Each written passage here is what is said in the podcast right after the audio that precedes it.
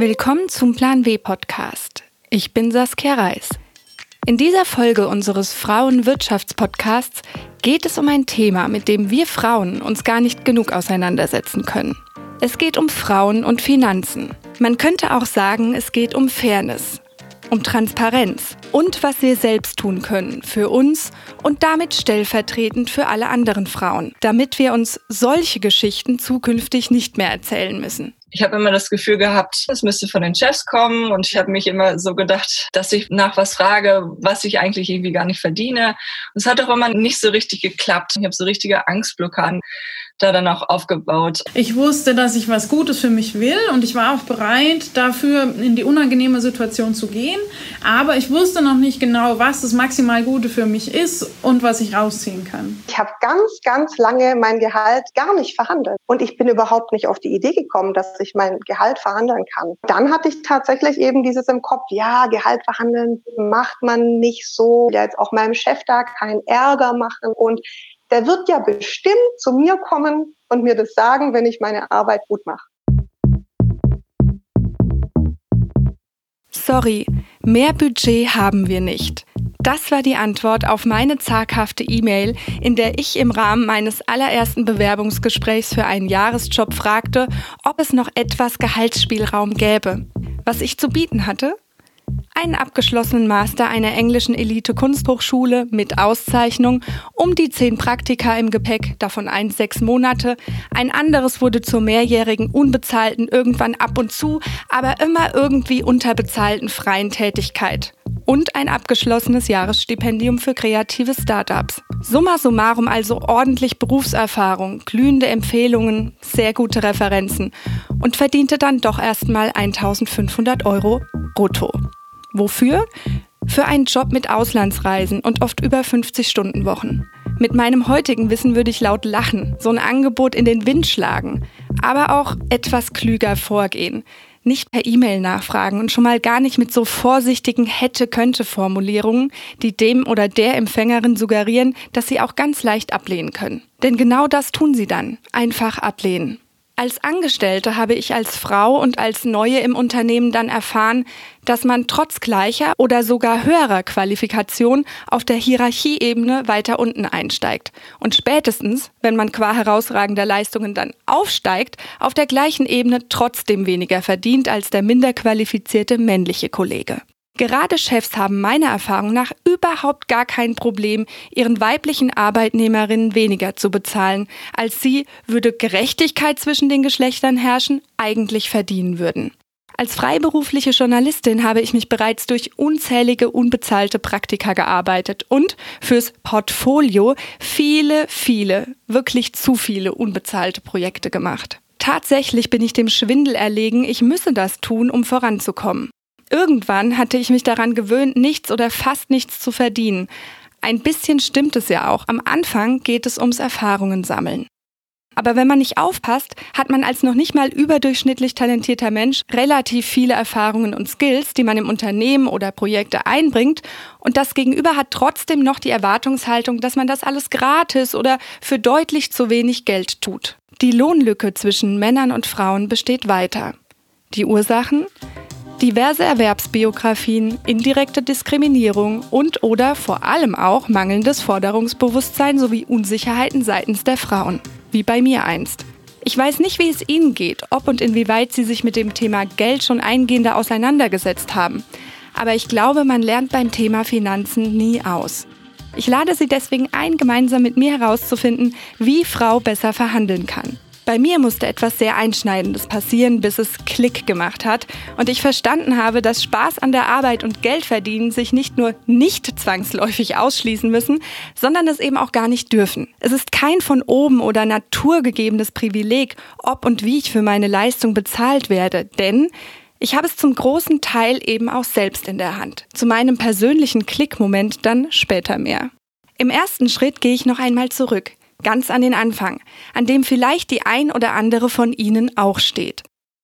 Ich habe mich online verabredet mit Ljubo Scheikewitsch von frauverhandelt.de. Die selbstständige Innovationsberaterin und Verhandlungsexpertin hat, wie sie selbst sagt, ihre eigenen Honorare innerhalb von zwei Jahren vervielfacht.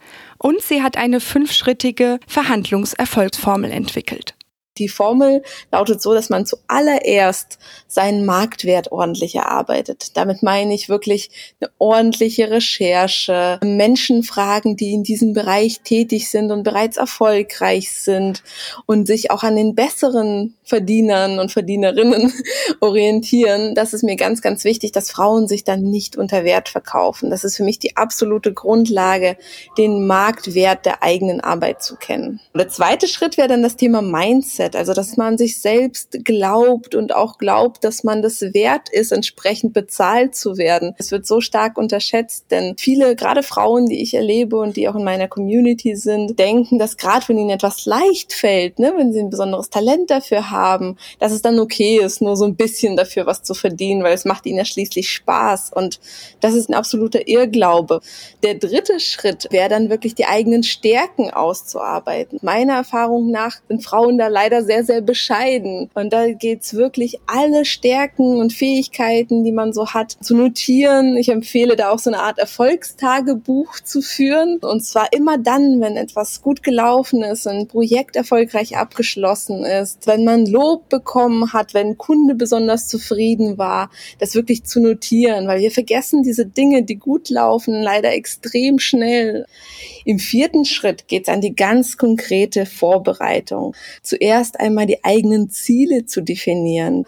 Na, also das sollten Ziele monetärer Art sein. Also was möchte ich verdienen? Und ich habe da drei magische Zahlen ausgearbeitet. Eine Zahl, wo ich sage, juhu, das ist genau das Perfekte, was ich unbedingt erreichen möchte. Eine Zahl, wo ich sage, das ist meine unterste Mindestgrenze, ne, dass man nicht unter seine Mindestgrenze geht und der Bereich dazwischen, wo man nochmal drüber nachdenkt.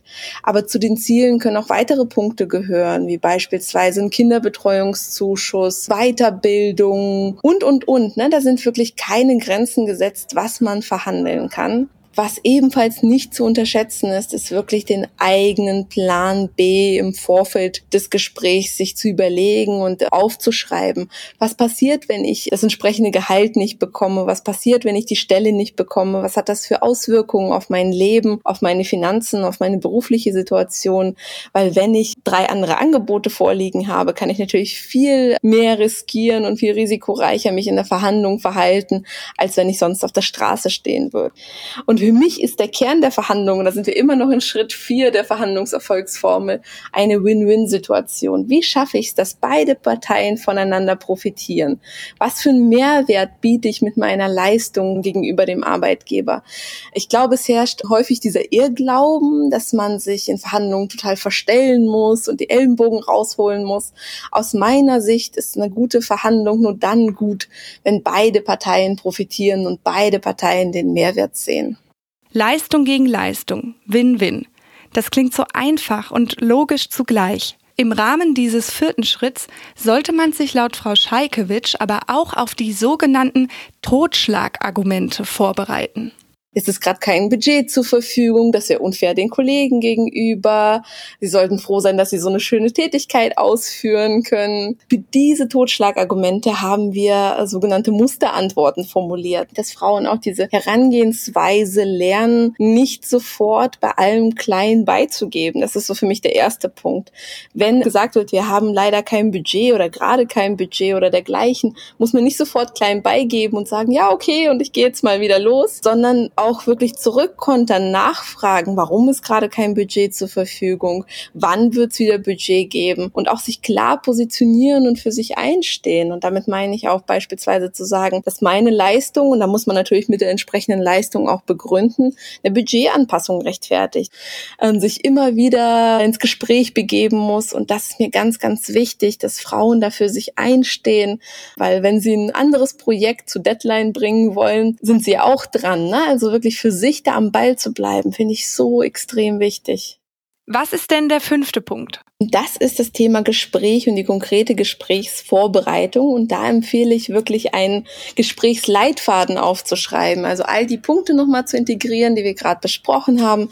Das Thema Marktwert, die eigenen Stärken, gerne auch Geschichten vorzubereiten, was man in der Vergangenheit erfolgreich abgeschlossen und gemacht hat, was für den aktuellen oder künftigen Job noch relevant wäre, warum die eigene Leistung eine Honorarerhöhung oder Gehaltserhöhung wert ist, was Grenzen sind, was die eigenen Stärken sind, wie man aufs Gegenüber eingehen wird, wie man mit Totschlagargumenten umgeht. Und dieses Blatt, das würde ich wirklich mit ins Gespräch nehmen, irgendwo im Blog verstecken, einfach kurz vorher nochmal anschauen, wie so eine Art Skript. Sie hatten eingangs im ersten Punkt erwähnt, man soll auch mit anderen Menschen sprechen. Was meinen Sie damit genau? Ich nenne das die sogenannten Gehaltsvorbilder, also sich Menschen aus der Branche zu suchen, die ähm, einem sympathisch sind, die auch mit den eigenen Werten übereinstimmen und von denen man das Gefühl hat, dass sie erfolgreich sind, dass sie gut verhandelt haben. So eine Art Mentorinnen oder Mentoren und die wirklich nach ihren eigenen Gehältern und passenden Gehältern in der Branche zu fragen. Mir ist es beispielsweise am Anfang meiner Karriere passiert, da habe ich im Marketing Freelance gearbeitet gearbeitet in Berlin und habe mich mit einer Kollegin getroffen, die fand ich total spannend, weil sie hat für ganz viele tolle Non-Profit-Unternehmen gearbeitet. Und ich habe sie gefragt, was verdienst du eigentlich pro Stunde? Das war wirklich bei so einem Kaffee, ganz entspannt. Und mich hat's wirklich interessiert, weil ich gedacht habe, ich bin im For-Profit-Bereich, sie ist im Non-Profit-Bereich. Sie müsste ja viel weniger verdienen. Und für mich war es wirklich erschreckend herauszufinden, dass sie in dem Moment das Dreifache von mir verdient hat. Und das ist aber so eine wichtige Erkenntnis, um erstmal zu verstehen, wie wie ist denn der übliche Marktwert? Und da ist meine Empfehlung, einfach loszugehen und zu fragen. Das Schlimmste, was man bekommen kann, ist ein Nein. Einfach ausprobieren. Und ich habe da wirklich sehr, sehr gute Erfahrungen mitgemacht. Für mich selbst, aber auch für meinen Kundinnen, dass sie offen mit anderen Menschen aus der Branche über Gehälter gesprochen haben. So richtig habe ich das selbst auch noch gar nicht gemacht, sehr wohl aber angefangen zu üben. Das erste Mal mit einer auch freiberuflichen Kollegin und Kommilitonin vor ein paar Wochen bei einem Picknick auf einer Wiese. Sonnenuntergangsstimmung, alkoholische Kaltgetränke, zweite Runde. Ich palaverte von einem mir angebotenen Tagessatz für einen Job, den ich fürs erste Mal ganz in Ordnung fand. Sie fragte schüchtern, vorsichtig, fast schon defensiv und leicht flüsternd, als würde sie ein Tabu brechen, inklusive Konjunktiv, ob sie denn fragen dürfe, was der Tagessatz sei. Beim Aussprechen des Wortes Tagessatz wurde sie dabei noch leiser. Ich ging darüber hinweg, ermutigte sie und nannte ohne zu zögern den Betrag. Da nickte sie. Ich fragte sie nach ihrem Tagessatz für ihren letzten Job und wir begannen uns darüber auszutauschen, wann, in welchen Zusammenhängen welche Untergrenze eventuell Sinn macht. Und ich muss sagen, das war ein wirklich guter Anfang. Ein offener Umgang ist das eine. Ljubo Scheikewitsch hat sich aber auch einfach mal die Zahlen angeschaut und gerechnet. Ich habe vor kurzem mal ausgerechnet, was es denn eigentlich bedeuten würde, wenn man nur diese sechs Prozent den bereinigten Gender Pay Gap mehr verdienen würde. Und wir kamen da auf einen Betrag von fast 90.000 Euro, wenn man das über 35 Jahre rechnet. Also nehmen wir mal an, jemand ist jetzt gerade 30 Jahre alt bis zur Rente und jemand verdient diese 6% mehr, gerechnet am deutschen Bruttodurchschnittsgehalt. Das sind wirklich fast 90.000 Euro, wenn man das Geld nicht ausgibt, sondern anlegt. Und auch bei 50 Euro, das hatte ich auch mal hochgerechnet, sind es über die Jahre, wenn man das Geld anlegt, ebenfalls um die 50.000 Euro ungefähr. Also 50 Euro mehr netto zu verhandeln, lohnt sich über die Zeit hinweg. Mir ist da ganz, ganz wichtig, dass Frauen auch die kleinen Beträge nicht unterschätzen. Wer nicht fragt, gewinnt nicht. Ne? Das ist so mein Hauptcredo hinter Frau verhandelt, sich einfach mal hinzustellen, zu fragen, es auszuprobieren. Das Schlimmste, was man bekommen kann, ist ein Nein. Und keiner kann uns in die Köpfe schauen. Das heißt, wir müssen die Dinge, die wir wollen, auch artikulieren. Wer nicht fragt, gewinnt nicht. So gedacht müssten wir alle, sofern noch nicht geschehen, einfach mal losfragen. Verlieren kann man dabei nicht, gewinnen umso mehr. Danke, Ljubo Scheikewitsch. Ich beschließe noch eine weitere Expertin auf dem Gebiet zu befragen. Claudia Kiemich aus München ist Verhandlungsexpertin für Frauen. Seit über 20 Jahren coacht sie Menschen in Verhandlungsführung. Sie zitiert gerne Simone de Beauvoir. Frauen, die nichts fordern, werden beim Wort genommen. Sie bekommen nichts. Laut Claudia Kiemich fordern Frauen einfach weniger als Männer. Und sie sagt, der größte Fehler sei die Kombination aus Perfektionismus und Tiefstapelei. Auch mit ihr habe ich mich in unserem virtuellen Aufnahmestudio verabredet. Sie vergleichen ja Gehalts- oder auch Honorarverhandlungen mit Tango-Tanzen. Könnten Sie das bitte erläutern? Ja klar, Verhandlungstango, es kommt daher, beides sind meine Leidenschaften. Ja, ich habe Turnier getanzt und ich verhandle auch selber sehr gern, habe das als Kind schon gern gemacht. Meine Mama hat mich immer schon auf dem italienischen Markt geschickt und ich habe dann immer zwei Jacken zurückgebracht. Also wenn ich was hingehe und wenn ich was verhandle, den Rest des Geldes durfte ich behalten. Das war natürlich schon eine gute Lernkurve und darüber kam ich dann auch zum Verhandeln und ich habe halt festgestellt, irgendwann ist es das Gleiche. Also vom Vorbereiten, ja, kein Mensch würde auf ein Tanzturnier oder auch nur auf eine Tanzparty gehen, ohne die Schritte zu können. Ja, wenn ich zum Salsa tanzen gehe, wäre es gut, wenn ich nicht nur Tango-Schritte könnte zum Beispiel. Dann innerlich und äußerlich aufbrezeln, dann tatsächlich hingehen, dann darf ich bitten, also auffordern zum Tanz oder zur Verhandlung ist ja für viele schon schwer. Und dann kommt ja dieser lästige Partner auf der anderen Seite. Verhandeln und tanzen wäre ja voll einfach, wenn da nicht so ein lästiger Partner wäre auf der anderen Seite. Und die nehme ich dann nochmal auseinander bis hin zum, was mache ich denn mit einem Korb oder wie gebe ich denn selber einen Korb? Dann tanzen wir idealerweise zusammen, so im gleichen Rhythmus, ja, bis hin zum Schlussapplaus. Zwischendrin treten wir uns vielleicht nochmal auf die Füße oder wir beflügeln uns gar selber so dass diese Analogie einfach ganz gut den Leuten ins Hirn geht und das Ganze ein bisschen leichter macht und vor allem diese Anstrengung, ne, die dann immer dahinter ist, rauszieht. Was sollte man denn unbedingt unterlassen beim Verhandeln? Nicht genau gucken, welche Ängste ich habe. Das ist, glaube ich, auch ein extrem wichtiger Punkt, dass wenn es mir unangenehm ist, dass ich auch mal hinschaue, warum ist es mir unangenehm? Ja, weil wenn ich immer mit der gleichen Angst reinmarschiere, komme ich auch immer mit der gleichen Angst wieder raus. Und einer der Kardinalfehler ist tatsächlich mit der Wirtschaft zu vergleichen, zu sagen, ja, aber ich brauche ja so viel Geld mehr und es ist alles teurer geworden. Dann sagt der Chef oder die Chefin oder der Auftraggeber sehr zu Recht, ah, gut, dass Sie mich dran erinnern, ich brauche auch mehr Geld, Sie kriegen nichts. Was war denn Ihr persönlich bisher größter Verhandlungserfolg? oh ja, also es war sehr lustig. Da bin ich ähm, selber mit einem Personaler, der lud mich zum Essen ein und ich dachte schon, ja, mir ist schon klar, was du von mir willst. Und dann hat er also irgendwie, ich glaube, zwei Gänge gebraucht. Und ich sagte, jetzt kommen Sie mal zum Punkt, weswegen sitzen wir denn hier? Und dann sagt er, ja, wir müssen mal über das Geld reden. Sage ich, das ist super. Ich finde das wirklich sehr gut, dass Sie von selber mich wertschätzen und mir mehr zahlen wollen. Wie viel mehr wollen Sie mir denn zahlen? da habe ich schon sehr gelacht. Er hat gar nicht gelacht und hat gesagt, naja, er dachte eigentlich eher an weniger und ähm, war tatsächlich ein Konzern. Und dann habe ich gesagt, wissen Sie was, dann müssen wir jetzt aufstehen und gehen und dürfen uns nie wiedersehen. Dann hat er mich völlig entsetzt angeschaut und gesagt, ja, aber ich will doch mit Ihnen zusammenarbeiten. Sag ich, ja, das sehe ich schon ein, bloß wenn ich Ihnen jetzt, wir arbeiten seit fünf Jahren zusammen, wenn ich Ihnen jetzt was nachlasse auf meinen Tagessatz, dann habe ich Sie ja die letzten fünf Jahre beschissen, weil dann habe ich ja zu viel verlangt. Wollen Sie wirklich mit jemandem zusammenarbeiten, der Sie die letzten fünf Jahre beschissen hat? Dann hat das Lachen angefangen und tatsächlich bin ich sogar mit 300 Euro mehr am Tag rausgegangen, was nicht mal ich geglaubt habe, wirklich. Natürlich geht's auch mir mal so, dass ich was nicht aushandle, aber ehrlich gesagt, dann mache ich's halt auch nicht. Also ich glaube, eine ganz große Krux ist, dass ich weiß, wie risikobereit ich bin. Ja, ich sage auch immer, das Leben ist zu kurz für schlechte Tänzer. Wenn jemand nicht tanzen kann, dann mache ich das auch nicht lange. Ich gehe auch gerne mal mitten im Tanz, weil ich halte es nicht aus. Und das ist beim Verhandeln das Gleiche.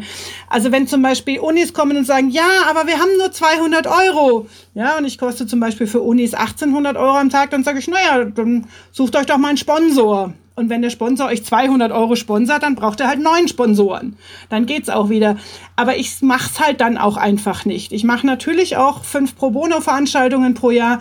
Aber grundsätzlich kann ich halt gut Nein sagen. Und da kommen wir zum dem Thema einen Korb geben. Nein ist ein ganzer Satz. Das heißt, es ist wieder so ein typisches Frauenthema. Rechtfertigung, Erklärungen, nack, nack, nack, nack, Hühnchen gackern. Das ist halt Schmarrn. Sondern wenn ich einfach sage, nein, und wenn die dann sagen, wie, wie Sie meinen Sie jetzt nein? Na, N-E-I-N, welchen Teil haben Sie nicht verstanden? Was möchten Sie mir und anderen Frauen ansonsten noch unbedingt mit auf den Weg geben? Seid euch über eure Ziele klar. Also ich sage auch gerne, es gibt ein Minimal, ein Okay und ein Juhu-Ziel. Also das Minimal ist echt die Schmerzgrenze. Also wenn ihr 48.000 habt zum Beispiel und es sind 47.500, dann müsst ihr aufstehen und gehen. Ja, also das bedeutet Schmerzgrenze ist wirklich Schmerzgrenze. Das Okay ist dann in dem Fall vielleicht 55, sagen, oh ja, damit wäre ich zufrieden. Und das Juhu ist aber vielleicht sogar 75. Ja, ich sage immer, das Juhu ist, wenn ihr drei Tage kreischend unterm Kronleuchter hängt und außerdem nach München kommt, um mich zusätzlich zum Essen einzuladen. Und natürlich suche ich dann das Restaurant aus. Wir lernen. Wenn Claudia Kiemich das Restaurant aussucht, dann ist die Verhandlung definitiv gut gelaufen. Eine Sache möchte sie als erfahrene Tango-Tänzerin noch erwähnen. Wichtig wäre mir noch der Schlussapplaus, also das Ganze, wie ich aus der Verhandlung, egal welche es ist, rausgehe. Und zwar wirklich auf Augenhöhe. Ja? Beim Tanzen ist es so, beim Turniertanzen habe ich schon wirklich alles erlebt, von, von der Fläche schubsen bis auf den Rock steigen und dann irgendwie frei rumstehen. Ich habe da noch ein klitzekleines Beispiel. Eine meiner Klientinnen hat sich als Doktorin der Mathematik für eine Softwareentwicklerstelle beworben. Dann ist sie da reingegangen, hat 57 verlangt und das Gegenüber sagte, ja, wir sind von 32 ausgegangen. Und dann hat sie wirklich ein Lächeln aufgesetzt, innerlich gewunken und gesagt, oh, ich wusste nicht, dass es sich um einen Halbtagsjob handelt, dann ist es für mich nicht interessant. Sie ist sehr, sehr auf Augenhöhe hinterher rausgegangen und hat da wirklich nochmal gut gekontert. Egal wie wir aus einem Gespräch herausgehen, wenn wir etwas gewonnen haben, ist es umso wichtiger, den Call to Action geklärt zu haben. Also ganz konkret, wer ruft wen an? Wann kann ich bei wem nachfragen, dass ich, so Claudia Kiemich, nicht von der anderen Seite abhängig bin und selbst in der Handlungsfähigkeit bleiben kann? Die Tipps und Anregungen von Liu Bruschajkewitsch und Claudia Kiemich klingen vernünftig, inspirierend. Sie regen auf jeden Fall dazu an, loszulegen und loszuverhandeln. Finden Sie nicht? Ein kleines Gedankenspiel. Angenommen also, wir hätten die Hürde überwunden. Wir haben erfolgreich verhandelt und nun jeden Monat mehr Geld übrig, egal ob 50, 100 oder 500 Euro. Was machen wir damit? Ich persönlich horte bisher das, was übrig bleibt, auf meinem Girokonto. Aber das geht bestimmt besser, also nachhaltiger, gewinnbringender und vor allem zukunftsträchtiger. Eine, die es wissen muss, ist die Frankfurterin Claudia Müller. Auch sie treffe ich online. Claudia Müller ist die Gründerin des Female Finance Forum, eine Bildungseinrichtung zum Thema Finanzen für Frauen. Sie verkauft keine Produkte, sondern gibt Workshops und hält Vorträge. Hierbei erklärt sie, wie der Finanzsektor funktioniert, wie lege ich Geld an? Wie sichere ich mich finanziell ab? Wie funktioniert zum Beispiel private Altersvorsorge? Denn mehr verdienen ist das eine, klug anlegen bzw. überhaupt anlegen das andere.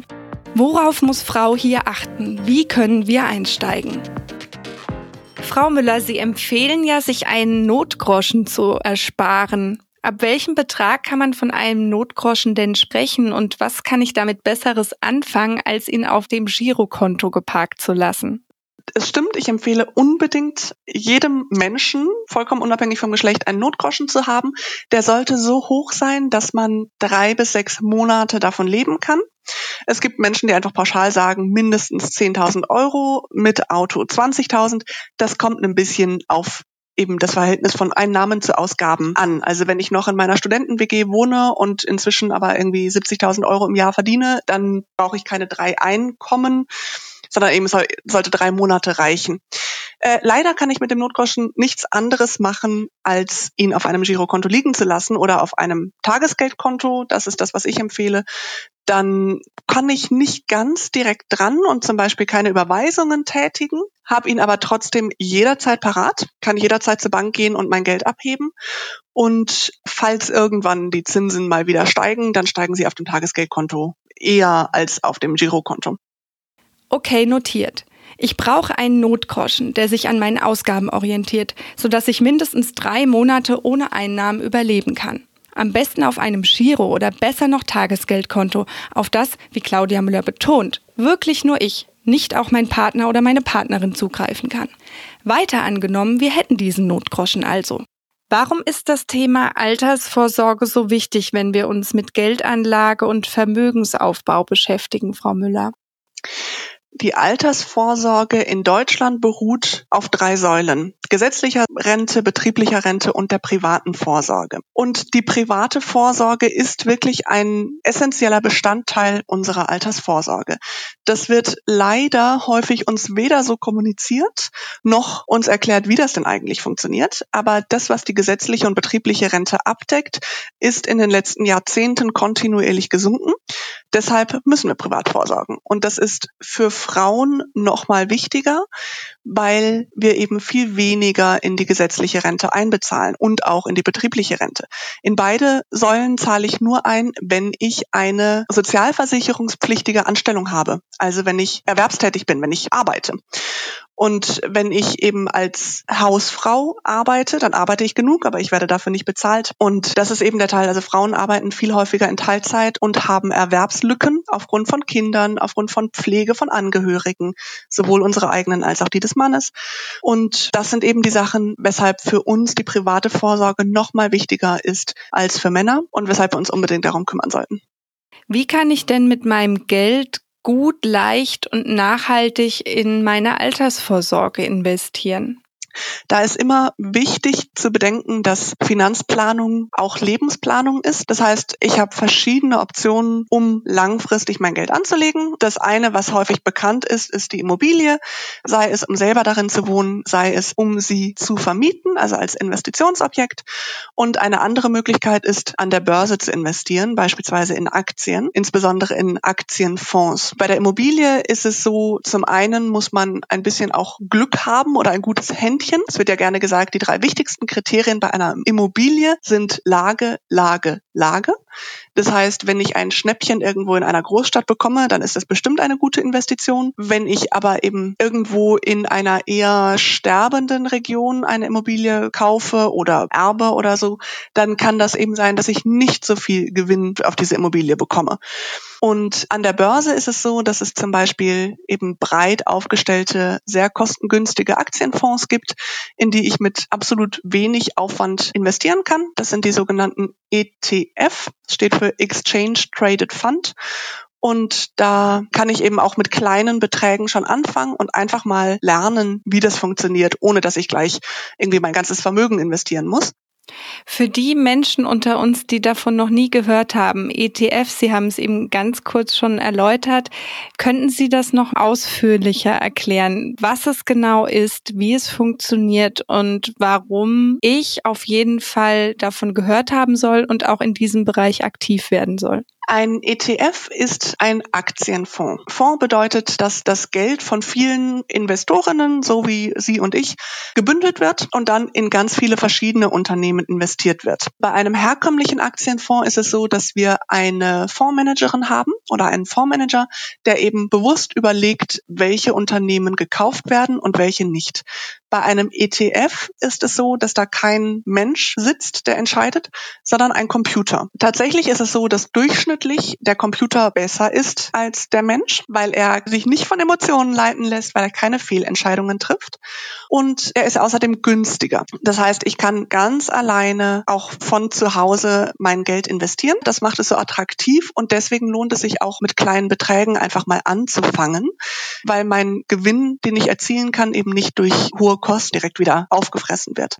Learning by Doing, das klingt genau nach meiner Kragenweite und irgendwie unverfänglich. Für Claudia Müller geht es vor allem ums Mindset. Wir brauchen ein Warum, nicht nur für die Verhandlung, sondern auch beim Sparen und Anlegen. Wir Menschen funktionieren einfach besser, wenn wir ein positives Ziel vor Augen haben. Zum Beispiel sich im Alter den Traum vom eigenen Kaffee erfüllen, aber ohne finanziellen Druck. Finanzplanung ist für sie vor allem eins, Lebensplanung.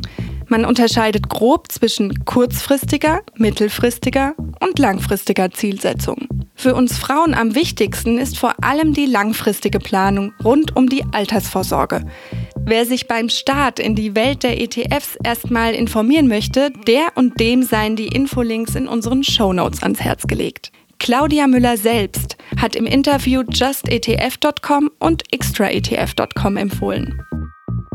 Die erste Frage ist also, in welcher Region möchte ich investieren? Claudia Müller rät dazu, das global und so breit aufgestellt wie möglich zu tun, um das Risiko so weit wie möglich zu verteilen. Das wäre dann also ein globaler Aktienfonds. Da mir persönlich Umwelt- und Sozialthemen wichtig sind, könnte ich an dieser Stelle Nachhaltigkeit als Faktor einfließen lassen. Als nächstes überlege ich, ob die Dividende, die die Unternehmen an ihre Aktionärinnen auszahlen, also auch an mich als ETF-Investorin, ob die an mich ausgezahlt werden soll oder ob ich möchte, dass davon direkt wieder neue Fondsanteile gekauft werden. Dann bekomme ich eine Auswahl in Frage kommender ETFs, die meinen Kriterien entsprechen. Nun gilt es, die Angebote zu vergleichen.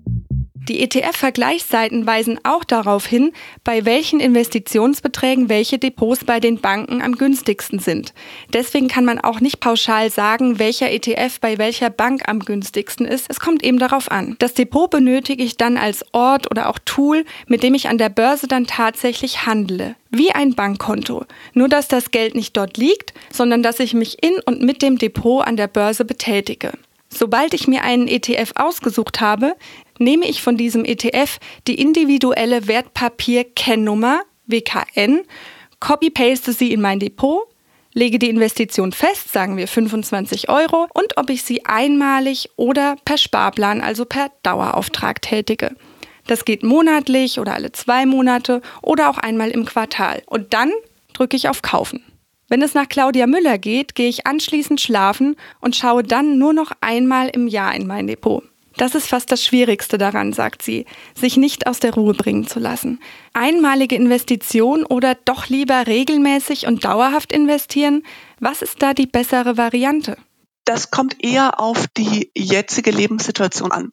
Wenn ich einfach jetzt plötzlich im Lotto gewonnen habe oder eine große Erbschaft gemacht oder was auch immer, dann habe ich Geld und dann sollte ich das auch einfach investieren und dann mache ich eben eine Einmalinvestition. Wohingegen jetzt in meiner Situation zum Beispiel, ich investiere jeden Monat das, was ich spare. Mein Notgroschen ist gut gefüllt. Ein Teil meines Ersparten geht noch in andere Rücklagen. Und dann geht der größte Teil einfach ganz automatisch jeden Monat in meinen ETF-Sparplan. Das Gute ist, wenn das Geld einmal investiert ist, dann denke ich dann nicht weiter darüber nach. Ja, dann muss ich nicht überlegen, na ja, aber vielleicht ist jetzt ein guter Zeitpunkt, ist jetzt ein schlechter Zeitpunkt, will ich vielleicht nächsten Monat in Urlaub fahren oder was auch immer. Nein, das Geld ist investiert und damit weg. Aus den Augen, aus dem Sinn. Ich kann jederzeit sowohl verkaufen und mein Geld wieder wirklich zu Bargeld machen. Ich kann den Dauerauftrag jederzeit pausieren und ich kann den Betrag nach oben und nach unten anpassen, so wie ich möchte. Da bin ich total flexibel und es ist auch kostenlos, zumindest bei den meisten Depots. Aber der Vorteil ist eben, dass ich psychologisch frei bin. Ich mache mir keine Gedanken mehr darüber. Theoretisch wäre es natürlich immer das Beste in einer Krise, wenn der Aktienmarkt, die Börsenkurse gefallen sind, dann mit viel Geld zu investieren und dann vielleicht eben oben, wenn die Kurse hoch sind, zu verkaufen. Realistisch leider sind wir dazu nicht in der Lage, weil wir ja immer nur im Rückblick sehen können, ob wir jetzt gerade den Boden der Krise erreicht haben oder noch nicht. Niemand hat vorhergesehen, dass die Corona-Krise kommt und dass die Börse in der Zeit eben so stark runterbrechen würde. Und niemand hat geahnt, dass die sich so schnell wieder erholen würde. Das heißt, das sind alles so Dinge, die wir nicht wissen. Und mein Sparplan hat dann im Februar noch zu relativ teuren Preisen gekauft. Aber dafür im März war es total günstig, weil ja dann alles irgendwie am Boden war. Daher ist ein Börsencrash für uns eigentlich ein Sommerschlussverkauf, wo wir dieselben Klamotten zu günstigeren Preisen bekommen. Und idealerweise würden wir immer im Sommerschlussverkauf kaufen, aber der ist nicht vorhersehbar, wann der stattfindet.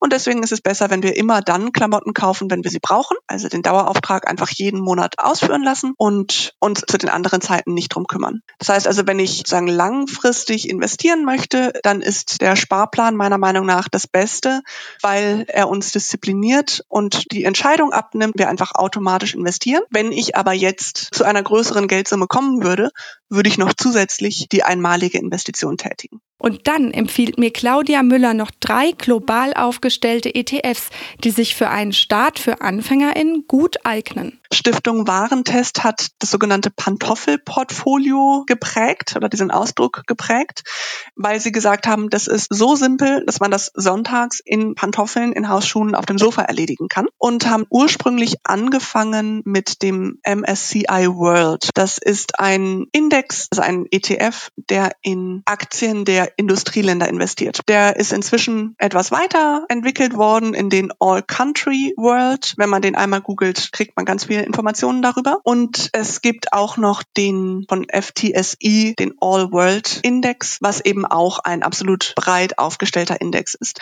Das Wichtigste für den Anfang ist nicht zu viele ETF, denn sonst überlappen die sich irgendwann und es wird doch wieder zu kompliziert. Keep it simple ist wirklich wichtig.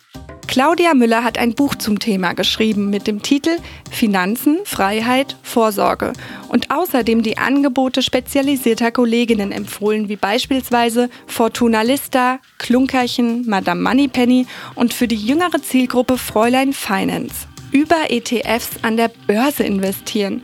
Aus dem Mund von Claudia Müller klingt das tatsächlich kinderleicht, finde ich. Im Idealfall verdienen wir nun also mehr Geld und kümmern uns ab jetzt eigeninitiativ um unsere private Altersvorsorge. Bei mir war es so, dass ich schwanger wurde. Erst da begann ich, mich mit dem monetären Gegenwert für meine Leistungen auseinanderzusetzen. Das Gefühl, in dem ich vorher die Freiheit vor dem Geldsklaventum verortete, ohne mir je genauer meine vielen Opfer zu betrachten, die ich dafür brachte, von meiner Arbeit nicht richtig leben zu können, das wich der Realisation des Verantwortlichseins für einen kleinen Menschen. Zum ersten Mal fragte ich bei einem Projektangebot nach Budget und sagte zum ersten Mal Nein. Beim nächsten Projektangebot verhandelte ich das beste Honorar aller Freien im Team, weil ich wusste, dass meine Arbeit geschätzt wurde und auch, dass nicht jeder oder jede anhaltende Qualität im erforderlichen Pensum so zuverlässig liefern kann wie ich. Damit warb ich für mich und hatte Erfolg. Bei meiner letzten wichtigen Gehaltsverhandlung brachte ich meinem Gegenüber den schriftlichen Gegenentwurf zu seinen im Raum stehenden Entwürfen mit. Ich legte den recht schnell zu Beginn sichtbar auf den Tisch, bemerkte seinen Unmut über meine Forderung und begann dann, ohne die Zahl nochmal explizit zu nennen, aber mit umso mehr ganz ruhig vorgetragenen Argumenten, mein Plädoyer dafür zu halten, dieses Gehalt zu bekommen. Ich musste einige Gegenargumente aushebeln, erklärte mehrmals mein Leistungsvermögen und meinen für die Erforderlichkeiten des Jobs nötigen wie auch gegebenen Mehrwert. Als bei einem kurzen gemeinsamen Blick in die Regularien klar wurde, dass meine Forderung noch nicht mal am obersten Ende des Erlaubten kratzt, legte ich nach und erwähnte, dass ich gerne bereit sei, zum späteren Zeitpunkt nochmal neu über das Stundenbrutto zu sprechen. Und zuletzt sagte ich, wiederum sehr ruhig, gefasst und sehr deutlich, deutlich zu meinem Gegenüber und noch deutlicher zu mir selbst, ich bin es wert. Das war der Plan W Podcast. Ich bin Saskia Reis. Wir verabschieden uns jetzt für acht Wochen in die Sommerpause. Am 11. September hören Sie meine Kollegin Susanne Klingner wieder. Bis dahin wünsche ich Ihnen einen guten Sommer. Lassen Sie es sich gut gehen. Wenn Sie mögen, abonnieren Sie den Plan B Podcast und empfehlen Sie uns weiter. Oder diskutieren Sie mit uns bei Twitter sz-plan B, Facebook sz.plan B, Instagram sz-plan B und LinkedIn sz-plan-w. Der Plan W Podcast ist eine Haus 1 Produktion für die Süddeutsche Zeitung. Die Redaktion leitete Susanne Klingner. Editing und Sounddesign machte Simone Halder. Die Titelmusik ist von Katrin Rönecke. Das Cover gestaltete Dirk Schmidt. Alle Podcasts der Süddeutschen Zeitung finden Sie unter sz.de/slash podcast. Die aktuelle Ausgabe von Plan B finden Sie im Digitalkiosk der SZ unter sz.de/slash plan-w.